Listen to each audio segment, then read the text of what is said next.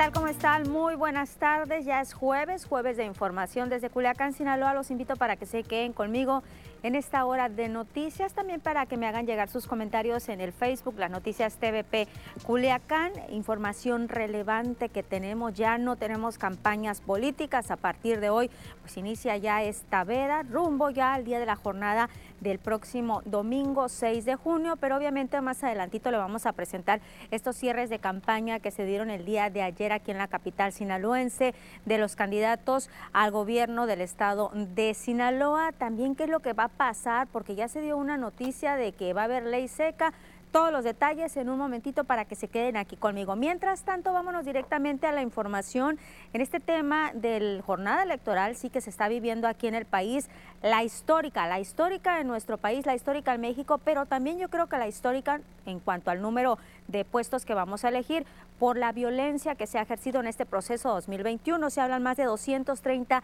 asesinatos vinculados a la política.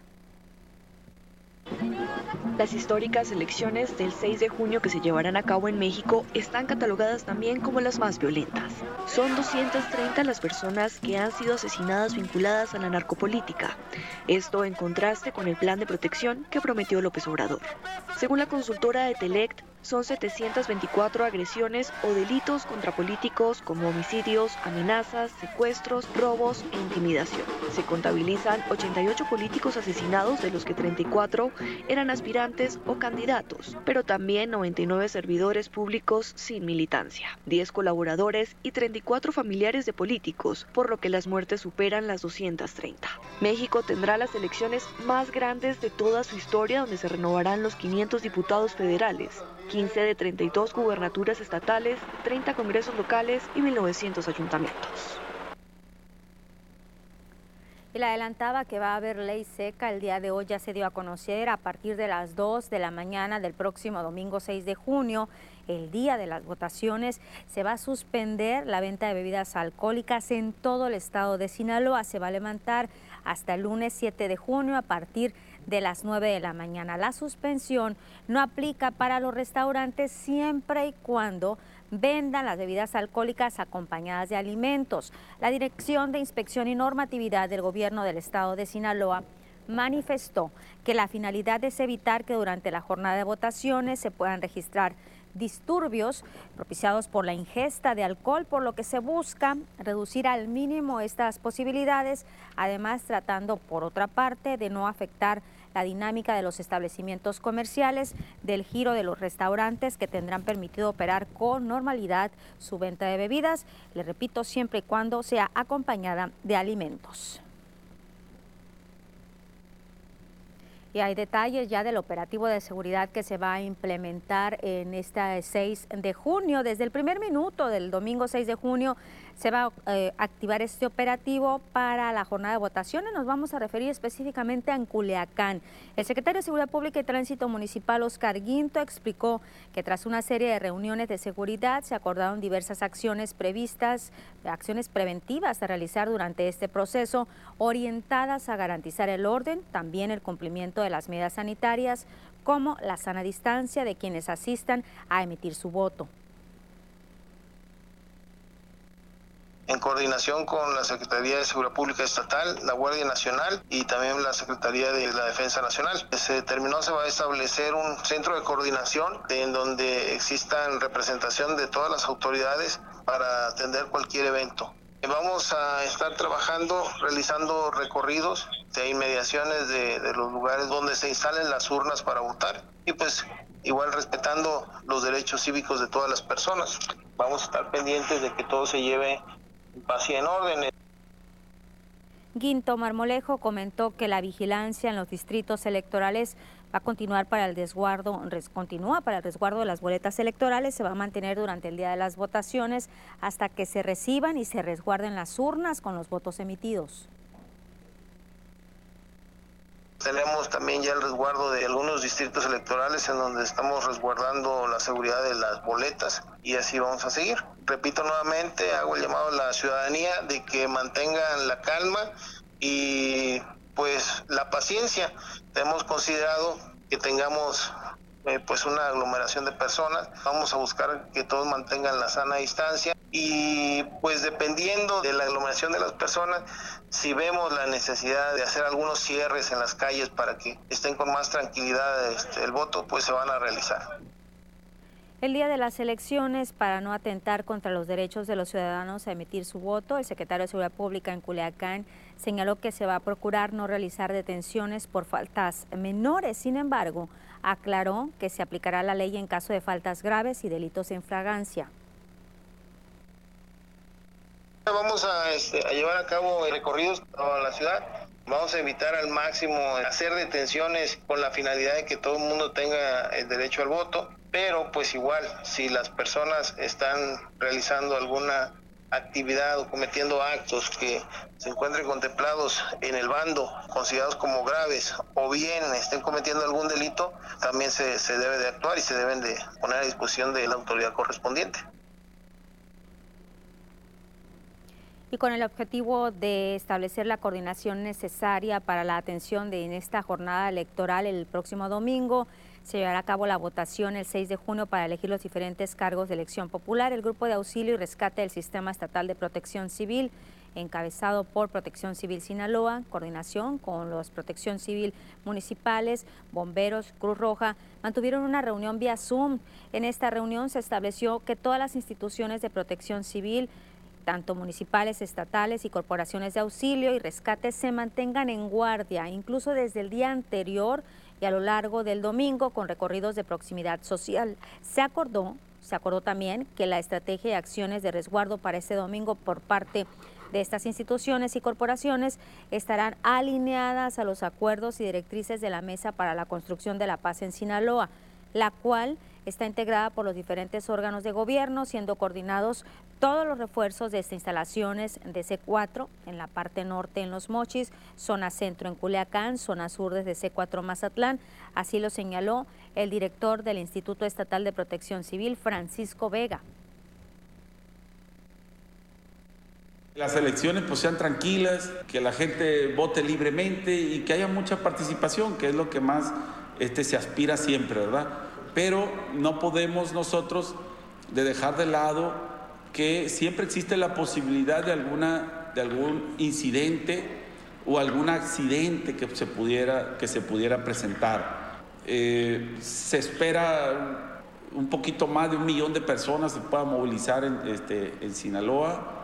En algún momento alguien pudiera tener la posibilidad de un golpe de calor, alguna deshidratación, o simplemente que también se pudiera dar un asunto de vandalismo en algunos espacios y que pudiera requerir de la actuación de todos los que estamos aquí presentes.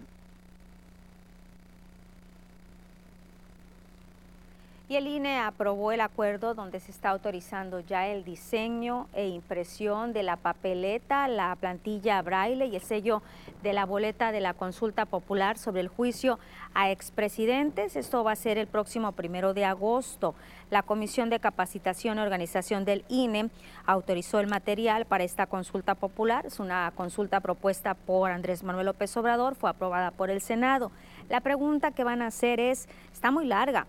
¿Está de acuerdo o no en que se lleven a cabo las, las, acciones pertinentes con apego al marco constitucional y legal para emprender un proceso de esclarecimiento de las decisiones políticas tomadas en los años pasados por los actores políticos encaminados a garantizar la justicia y los derechos de las posibles víctimas, donde el consultante tendrá que responder, responder sí o no. Hubiera sido más fácil que preguntaran si estaba de acuerdo que se pusiera en juicio a los expresidentes. La intención de esta consulta es someter a investigación y en su caso proceso judicial a los últimos cinco expresidentes de México. ¿Quiénes son? Carlos Salinas, Ernesto Cedillo, Vicente Fox, Felipe Calderón y Enrique Peña Nieto.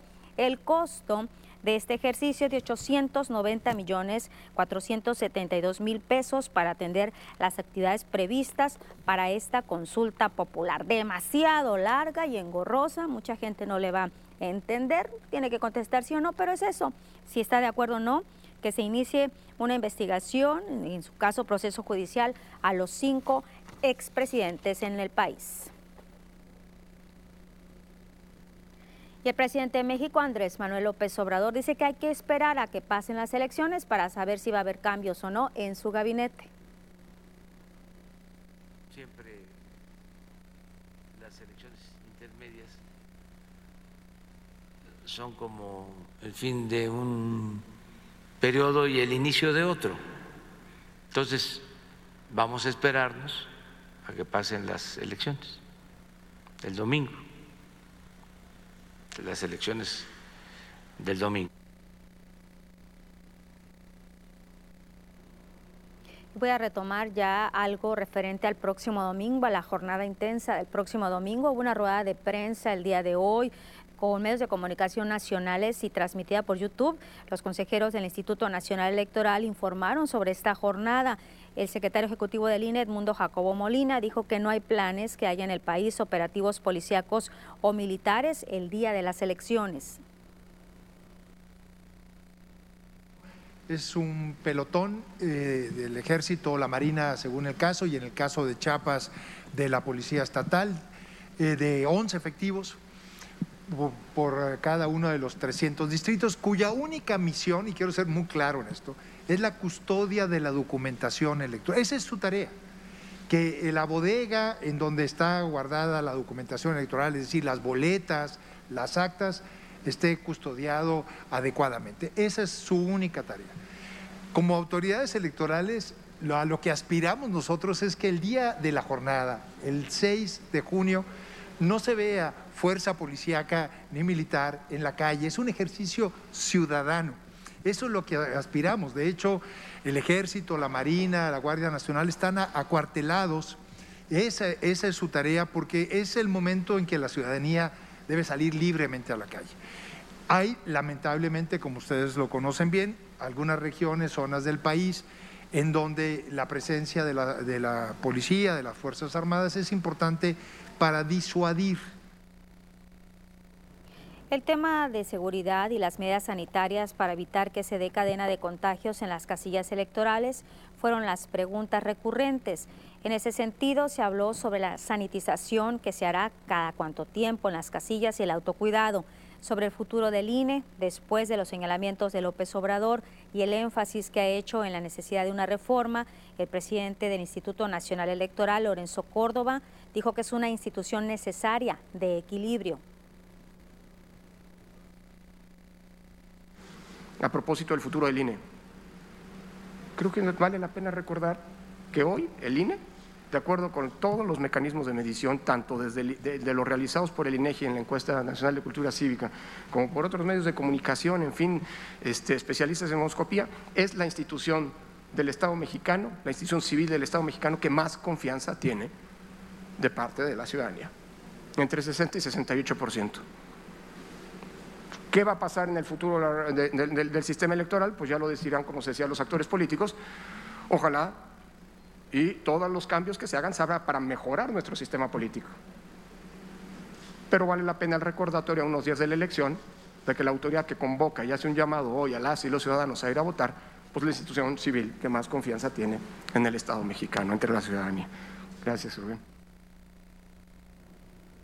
Acompáñeme a una primera pausa. Regresamos enseguida a las noticias de Peculiacán.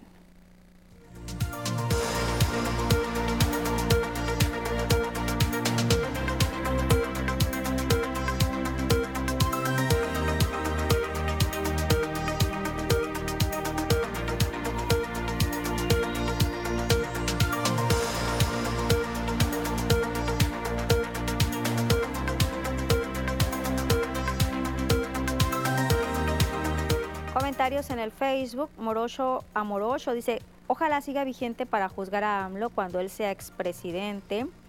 José Manuel Valdés Verdugo, ¿para qué gastan tanto en la consulta? Nomás pónganlos a juicio.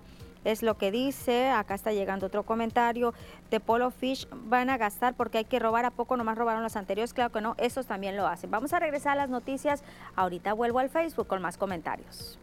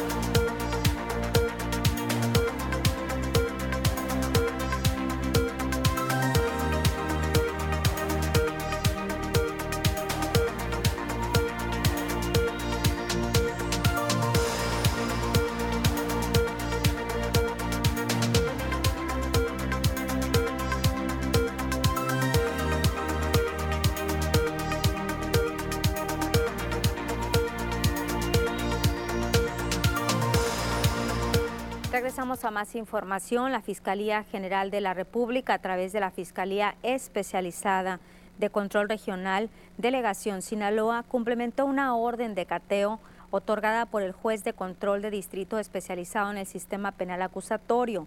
La Policía Federal Ministerial, personal pericial de la institución, complementaron esta orden judicial en un inmueble ubicado en la colonia 4 de marzo, en Culiacán.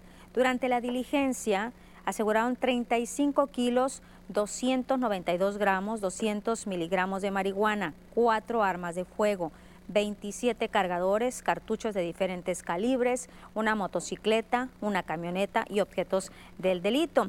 El inmueble y lo asegurado quedaron, quedaron a disposición del Ministerio Público Federal, quien continúa con la integración de la carpeta de investigación. Y un joven identificado como Celso, de 24 años de edad, fue encontrado sin vida con heridas producidas por arma blanca la noche de este miércoles en el interior de una de las recámaras de una vivienda ubicada por la calle Lago de Amatitlán y Lago Azal, esto en el fraccionamiento Zona Dorada.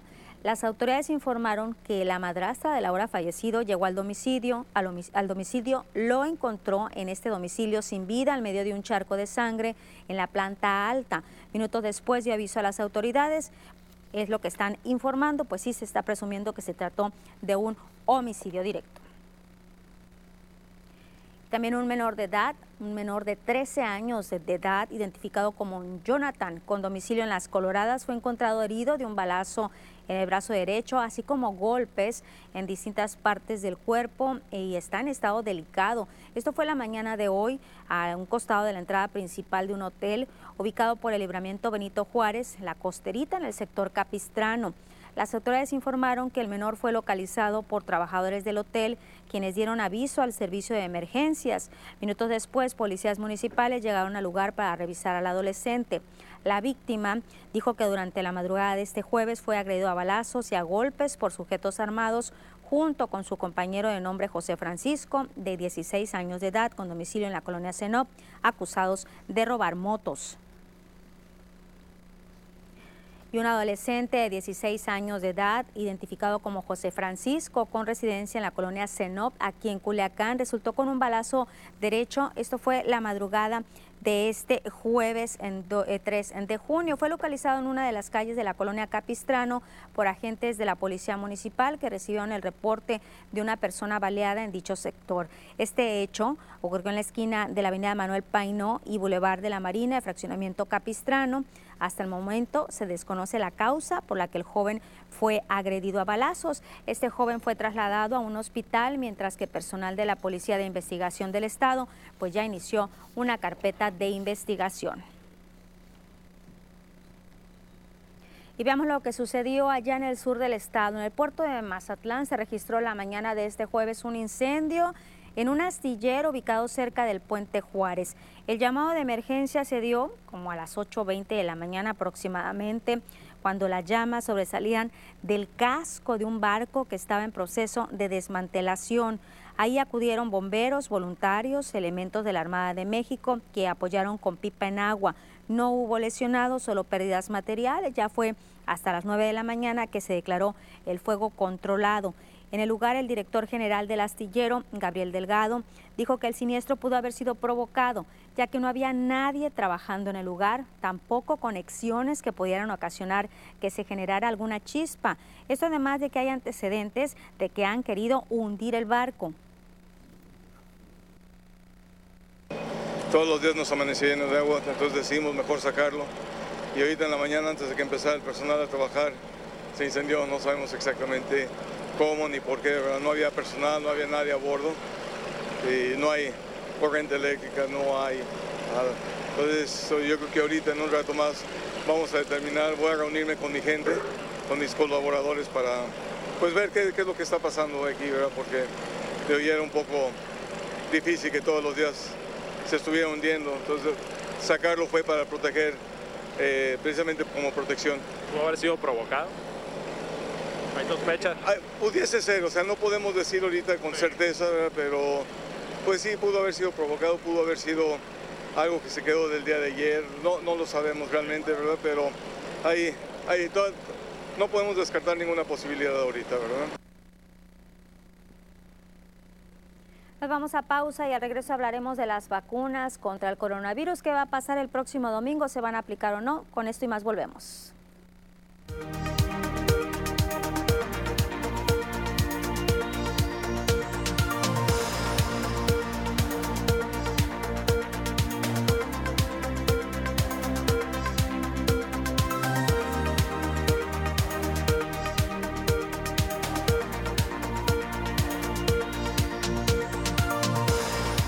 Las personas que siguen acompañándonos en el Facebook La Noticias de Peculiacán. Espero sus comentarios para darle lectura eh, ahorita ya no me aparecen eh, los comentarios que me quedaron pendientes. Mil disculpas a nuestros amigos. Con mucho gusto los recibo de nueva cuenta y los leo también con mucho gusto en el momento en que me lleguen. Pues sí, ahorita en la otra parte del, del Facebook hablaban de esta consulta, de esta aprobación del INE para la boleta o la pregunta que se va a hacer para enjuiciar a los expresidentes. Está demasiado larga, demasiado engorrosa la pregunta, hubiera sido mucho más sencilla, como yo lo dije hace un momento, que preguntaran si quieren o no que se pongan a juicio a los expresidentes. En este caso, la propuesta es los cinco últimos presidentes de México quienes son Salinas de Gortari, Ernesto Cedillo, ambos del PRI, Vicente Fox PAN, Felipe Calderón PAN y Enrique Peña Nieto del PRI. Primero de agosto va a ser esta consulta, si usted quiere participar,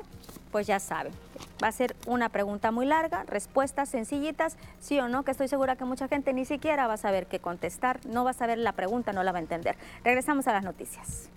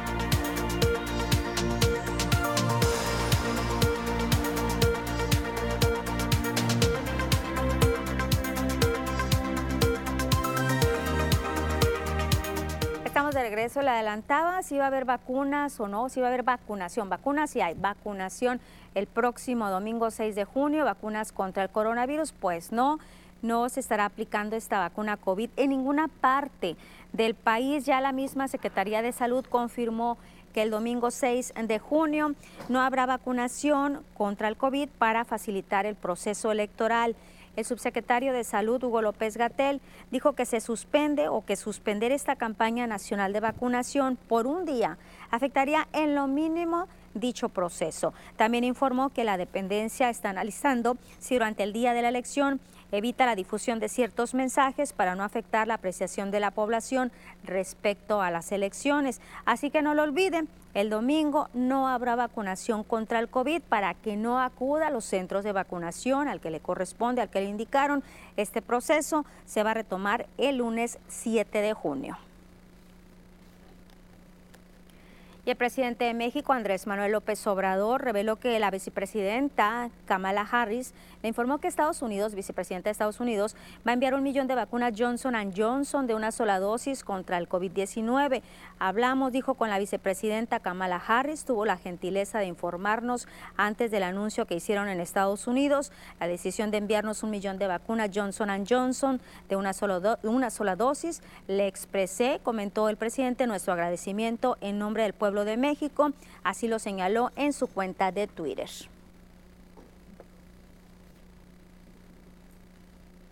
Y es momento de conocer los casos de coronavirus. Como siempre, vamos a conocer a nivel nacional el plano que tenemos. ¿Cuántos casos confirmados? Pues 2.423.928. Sospechosos, 434.358.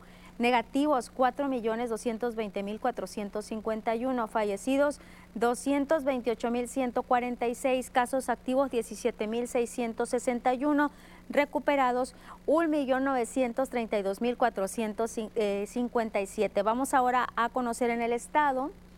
Tenemos casos confirmados 39.380, sospechosos 421, fallecidos 6.273, recuperados 32.734. Como siempre le presentamos los municipios, el desglose que tenemos, los casos activos 373, de ellos hay 97 en Ahome, 0 en Angostura, 1 en Badiraguato, 0 Concordia, 0 Cozalá, 96 Culiacán, 11 en Choix, 0 en Elota, 3 Escuinapa, 33 El Fuerte, 23 Guasave, 93 en Mazatlán, 0 Mocorito, 7 El Rosario, 3 Salvador Alvarado, 0 en San Ignacio, 0 en Sinaloa y 6 en Nabolato. Y el Instituto Mexicano del Seguro Social y el INE firmaron un convenio de colaboración para que personal de enfermería del IMSS brinde primeros auxilios a personal del INE conforme al protocolo de actuación elaborado por este instituto para tal efecto durante la jornada electoral y los días posteriores en que van a llevar los eh, cómputos respectivos programados del 6 al 10 de junio. El personal del IMSS estará al pendiente del estado de salud de quienes organizan esta votación en las 300 juntas distritales, las 32 juntas locales ejecutivas del INE, las cuales son 64.274 personas, entre ellas pues hablamos de personal de la estructura organizacional de las juntas locales y distritales y prestadoras, prestadores de servicio contratados para este proceso. El personal de enfermería del IMSS dará cobertura durante los días previamente señalados y en los turnos requeridos por el INE. Y veamos ahora que estamos hablando del proceso electoral, pues cómo cierran ya las campañas. El día de ayer fue el cierre de campañas políticas aquí en la capital sinaloense.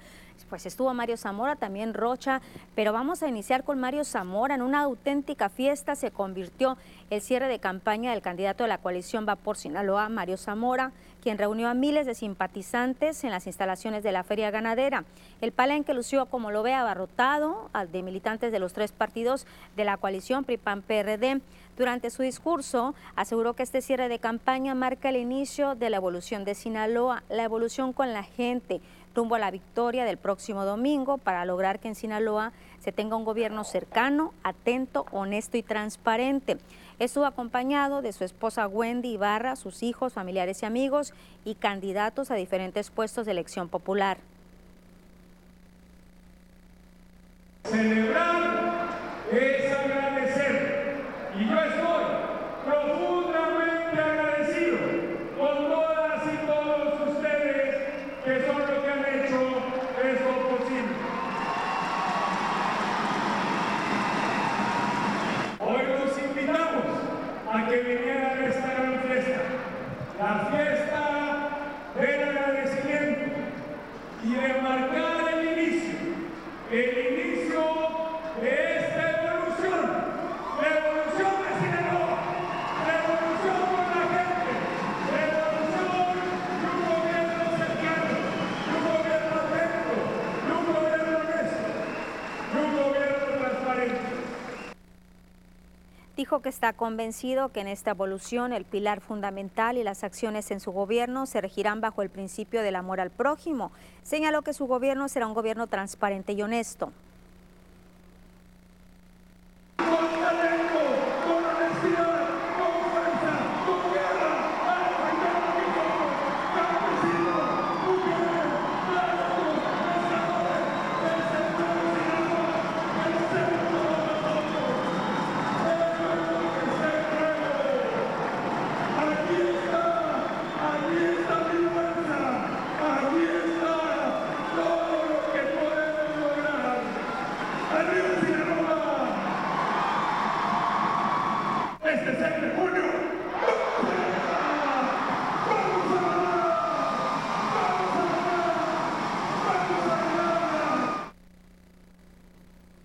Este fue el cierre de campaña de Mario Zamora, pero también hubo cierre de campaña en Catedral de Rubén Rocha, el candidato de Morena y Paz al gobierno de Sinaloa. Cerró su campaña eh, este miércoles por la noche en un evento masivo realizado en el centro de la ciudad frente a la plazuela Álvaro Obregón y la Catedral de Culiacán.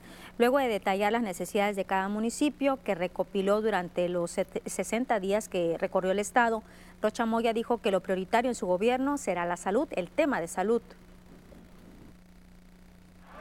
Vamos a rehabilitar las clínicas y vamos a construir las que sean necesarias.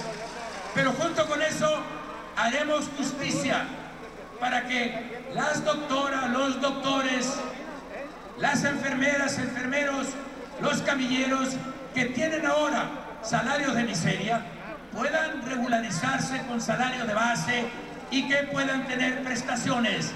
Porque el absurdo cuál es que un médico que recibe en su hospital a su paciente, resulta que si él se enferma, no tiene derecho a que lo curen ahí porque no tiene prestaciones.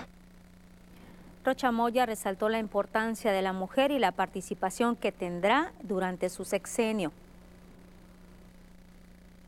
Tenemos que inaugurar la era de la mujer a partir de nuestro gobierno.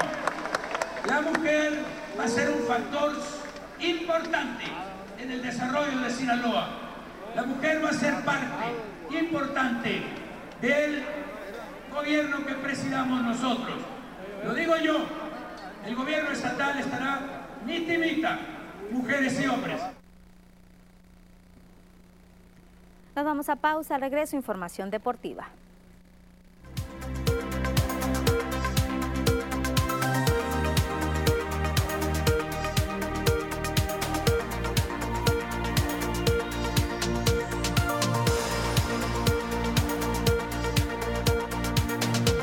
Dayanara Paola me dice, no me llegaba la notificación, pero quiero comentar una nota que salió a nivel nacional de un hoyo que se está haciendo en Puebla. No saben bien qué es, dicen el tamaño de un estadio. Por otro lado, creo que hoy es el cumple de Abisaid. Felicidades, sí, es cumpleaños de Abisaid. Que te la pases bien con tu pastel. Bendiciones, Abisaid es puro. Por otro lado, Lupita, ya se acabaron las campañas y, no, y ni gorra alcancé. Dice, buenas tardes, Lupita, y feliz tarde para ti.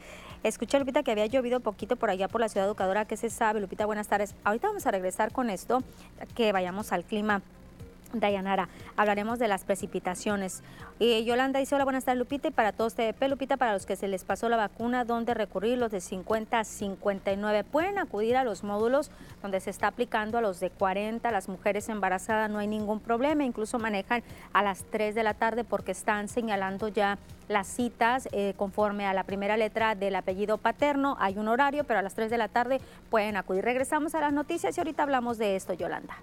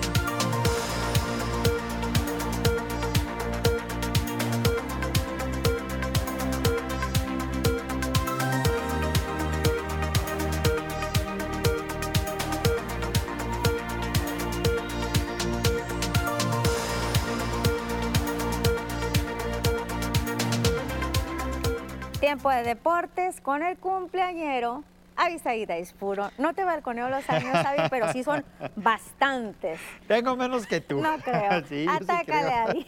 ¿Cómo está, Lupita? Muchas gracias por tus buenos deseos, por supuesto. Nos vamos con la información deportiva. Atácale. Vámonos con los deportes. Muchas gracias, Lupita. Arrancamos con temas de la selección mexicana de fútbol. Hoy entra en actividad. Tiene partido ante la selección de Costa Rica a las 8 de la noche en Denver, Colorado. Este encuentro en donde México va a buscar llegar a la final de la National Cup cuando enfrente a los ticos. México viene participando en este torneo que tuvo que detenerse por el tema de la pandemia y que sirve como un previo estos eh, dos partidos que tendrá México rumbo a la Copa Oro a celebrarse el próximo mes de julio. El Tata Martino habló previo al compromiso de hoy. Esto es así desde siempre. México como equipo grande de CONCACAF tiene ciertas obligaciones, este, independientemente de con eh, los jugadores que participe, este, la obligación está, nosotros no la podemos negar, ni pretendemos tampoco cambiarla, con lo cual lo mismo que decíamos en el 2019 respecto a nuestras obligaciones en aquella Copa este, Oro,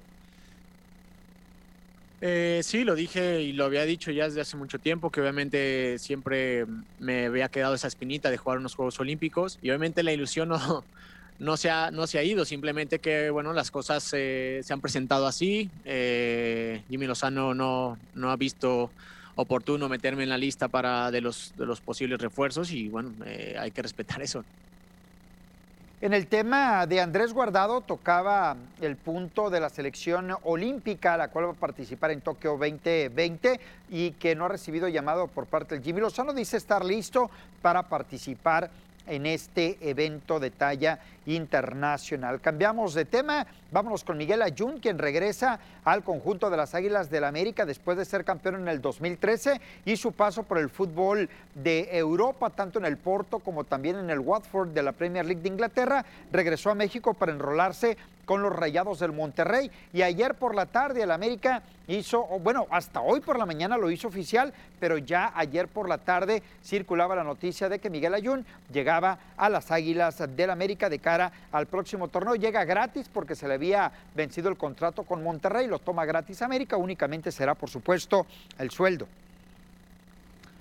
Vámonos a la ceremonia de pesaje de la función de box CBP, la cual se va a desarrollar el día de mañana. Las 12 boxeadoras, la venezolana Eva Guzmán y también la de Culiacán Isabel Millán, dieron con el peso para declararse listas para el evento de este viernes, función de box CBP, la cual usted podrá disfrutar a través del 10.1. Vamos a escuchar a las protagonistas después de dar el peso en esta ceremonia. La verdad que me siento muy comprometida eh, con toda la gente de Culiacán, con mi familia y pues le voy a echar todas las ganas y les prometo que mañana vamos a salir con ese cinturón y que Culiacán este, va a seguir creciendo en el boxeo femenino y que voy a ser campeona mundial nuevamente. La estatura siempre es este, un, un beneficio y, y- a veces pues sí se me dificulta un poco cuando son de mucho menor estatura tirar los golpes, sobre todo los golpes abajo. Sí, ya prácticamente ya estamos preparadas. Ya la, la, la primera prueba se, se superó, gracias a Dios, y ya espera el día de mañana. Yo no lo veo como, como una amenaza porque la mayoría de las veces las peleas han sido con mujeres más altas que yo. Que es una mentira y que no sienta nervios o, miedo, como lo quieran llamar. A lo mejor mañana se sentirá un poquito de, de ansiedad. Con más detalles de la información, platicar acerca de los paratletas sinaloenses que están teniendo participación en eventos importantes y algunos de ellos debutaron con tres oros, dos platas y un bronce en el primer día de competencia del Abierto Mexicano de Paratletismo que se está desarrollando, siendo la joven Paulette Mejía Hernández quien se colgó el oro superando sus propias marcas realizadas apenas el fin de semana pasado en Phoenix, Arizona, en las pruebas de lanzamiento de disco y bala. En el evento participan además de México, Colombia, Venezuela, Perú, Ecuador y Brasil, en donde estarán buscando lugares en la justa olímpica. Lo más importante en la información deportiva, Lupita. Dos preguntas. Primero, ¿Te gustó quién llega a la América, Avi, rapidito? Miguel Ayun regresa, como dice nuestro buen amigo Víctor Osuna, le mando un saludo, ni me desagrada ni me agrada, Sino ¿no? todo lo contrario. Sino todo lo contrario. No, creo que sí es un hombre que puede aportar a las Águilas del América, no creo que vaya a ser titular, pero creo que sí puede aportar algo en América. Y en el caso de las mujeres en el box de TVP, se ve que están El récord es muy bueno de las dos y muy parejo. Es difícil señalar a una favorita, a lo mejor Isabel Millán porque es de Culiacán, porque va a estar con su gente, pero creo que la venezolana Eva Guzmán tiene lo suyo y creo que vamos a tener un gran combate el Ya día de mañana. mañana, aquí mismo a través de la señal de TV. Ya está formando to- todo el escenario. Ya ¿no? está prácticamente todo listo. Muy bien, pues los esperamos entonces mañana. Avi, te quedas conmigo Nos en el. Facebook cumpleañero. Regresamos nosotros a las noticias después de esta pausa.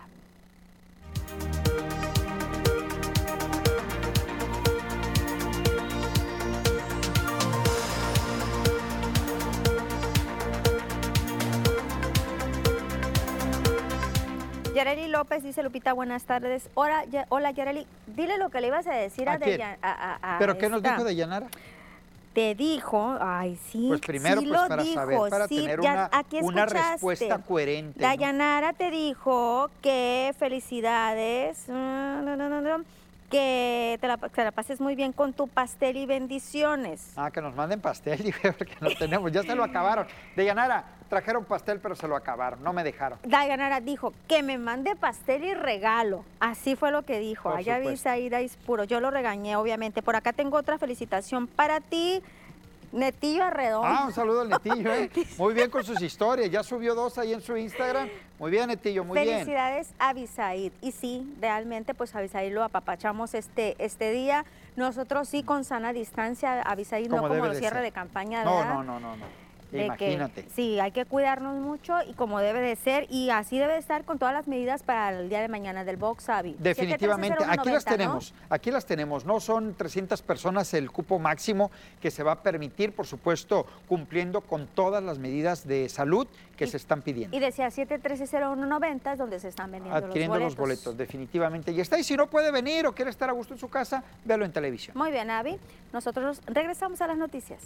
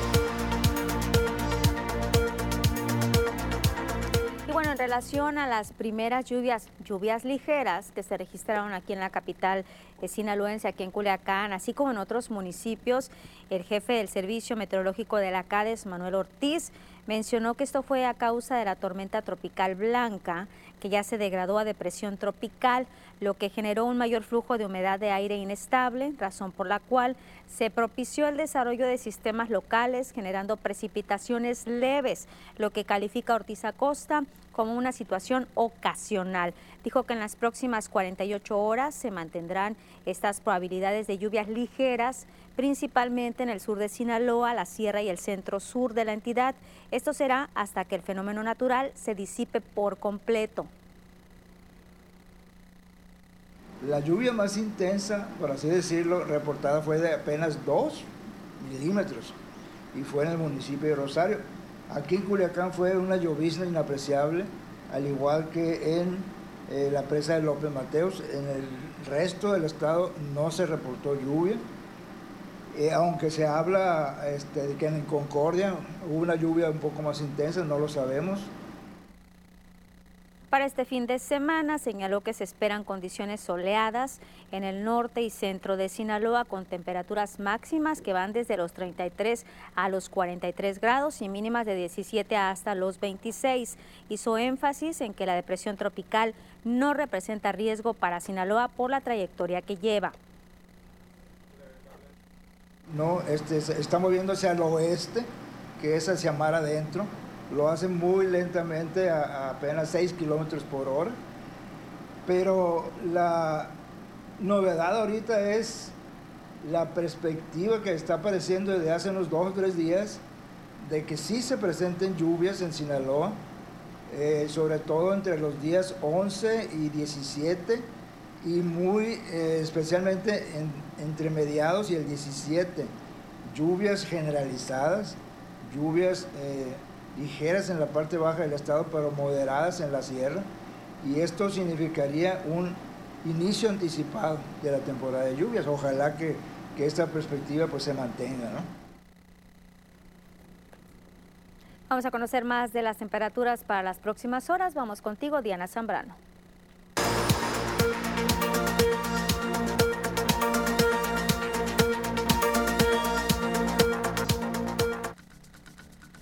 Hola, ¿qué tal y buenas tardes? Bienvenidos aquí al reporte meteorológico. Qué gusto acompañarlos ya en esta tarde de jueves, casi fin de semana. Damos inicio con el mapa nacional para conocer las temperaturas actuales en algunos puntos importantes del país, comenzando por la frontera en Tijuana, actualmente con un cielo despejado y 22 grados.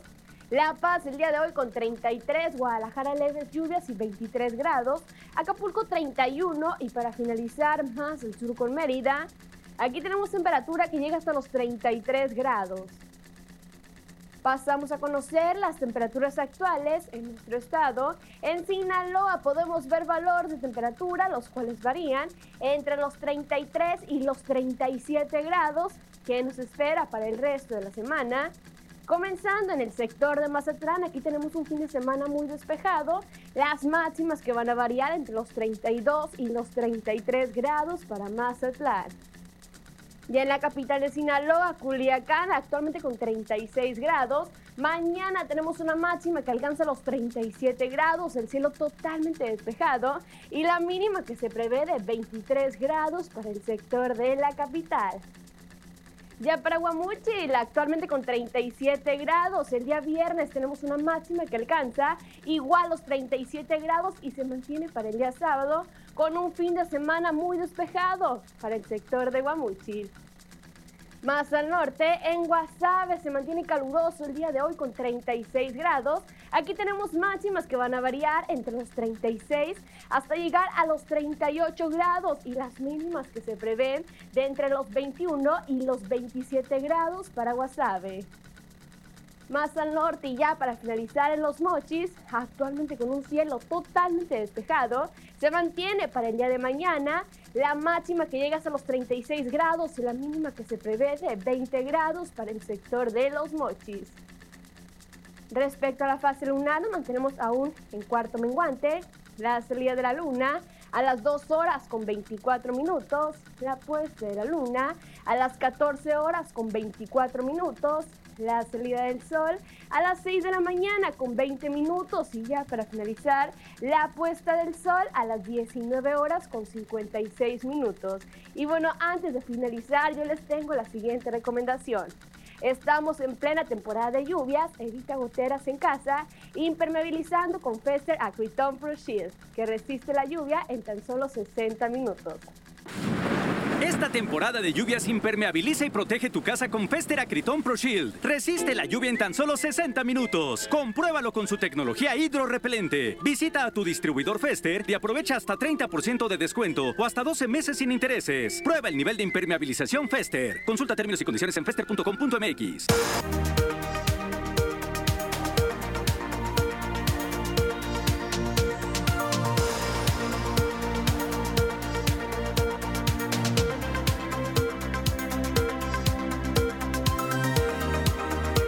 Más comentarios en el Facebook. Netillo Arredondo dice, jajaja, gran programa.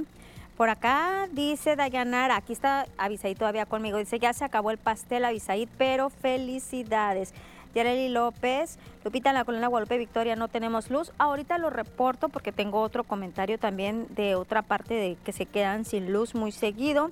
Ahorita lo, canalizamos incluso también a las autoridades correspondientes. Pues ya yo les preguntaría si ya están listos para y listas para acudir a votar el próximo domingo. Recordarles que es muy importante que lleven su cubrebocas es indispensable. Eh, si usted no lleva cubrebocas, pues no lo van a dejar emitir el voto. Le pueden proporcionar uno ahí en las casillas, pero pues bueno, vale más que se lleve el de usted, incluso la pluma o algún eh, lápiz o crayón que pueda usted emitir su voto si no le da confianza con lo de la pluma que van a o el crayón que tienen ahí en las casillas, no hay ningún problema, lo pueden ustedes llevar con suma tranquilidad, tienen que llevar gel antibacterial, no, allá les van a dar pero lo que sí yo les decía, pues no hay que esperar a que las otras personas, a que los integrantes de la casilla, los funcionarios de casilla los den. Usted llévelo, ya sabe, vale más prevenir. Regresamos a la última parte de las noticias, no se vayan.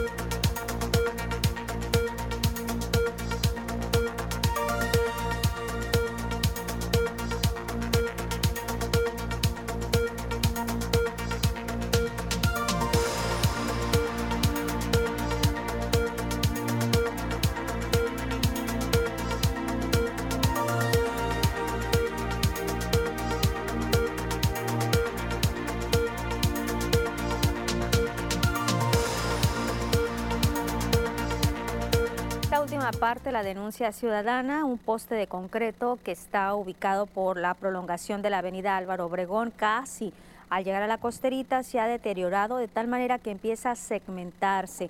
La parte de arriba ya se ha doblado con el riesgo que en algún momento hay un desprendimiento, pueda provocar un accidente si alguna persona va caminando por la banqueta que transcurre por un lado del fraccionamiento Villa Bonita o bien si cae un trozo de concreto hacia la avenida que tiene alto flujo vehicular. Le digo entonces este poste por la prolongación de la avenida Álvaro Obregón casi al llegar a la costerita situación de un canal, un canal de desagüe que pasa por abajo de la calle Constitución en el cruce de la calle 39 de septiembre creo que está mal, yo creo que es 19 de septiembre en la colonia Benito Juárez, se ha convertido en un basurero clandestino y a su vez en un riesgo, en un riesgo en temporada de lluvias por las inundaciones que se puede propiciar. Despojos de un colchón y llantas, además de basura doméstica, es lo que ha sido abandonado en ese sitio, que aunque está oculto del ojo público, es un problema palpable. En la primera lluvia copiosa que se registre,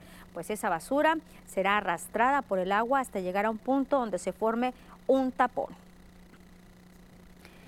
Y tenemos un comentario que nos ha llegado a la redacción de las noticias. Dicen que desde las 3 de la mañana se quedan sin luz los habitantes de la colonia Rubén Jaramillo tras la lluvia, se quedaron sin, sin, luz tras la lluvia que se generó horas antes. Ya se hizo el reporte a la Comisión Federal de Electricidad, les comentaron que en tres horas les iban a solucionar el problema, pero no ha sido así, no hay respuesta.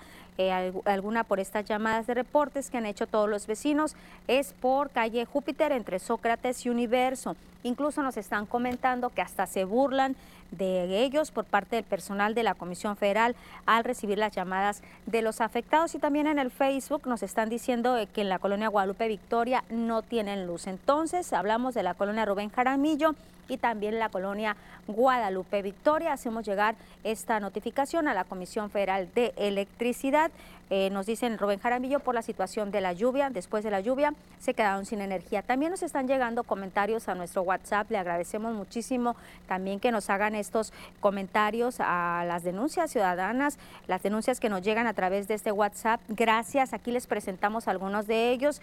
Dice para comentar que un camión urbano de la ruta barrio, tanto el chofer como a la mayoría de los pasajeros, sin cubrebocas, realmente me sentí muy incómoda. ¿Qué les pasa? Dice, eh, dice esto aún no acaba, efectivamente no acaba. También nos están reportando el malecón de Culiacán, hay muchos hoyos en la banqueta. E incluso nos mandaron hasta fotos. Buen día, nos dicen en Infonavit Barrancos, primera etapa, área de los eh, Paseo de los Pintores y Paseo de los Escultores, entre Boulevard Benjamín Gil y Dunas, rateros de cableado eléctrico dejaron sin alumbrado público este sector. Tienen tres días totalmente oscuro, es lo que nos están comentando. Ahorita lo que estamos mirando, estos hoyos en las banquetas que ya le había mencionado el reporte que nos dieron. Y también nos reportan un canal que se ubica enfrente de la feria ganadera, donde está un negocio de paquetería que está lleno de llantas. Aguas con esto, ojo con esto. Allá está la invitación a todas las personas para no estar tirando basura en los canales y los arroyos. Ya estamos en temporada de lluvia. Ya nos vamos, nos vemos mañana a 2 de la tarde.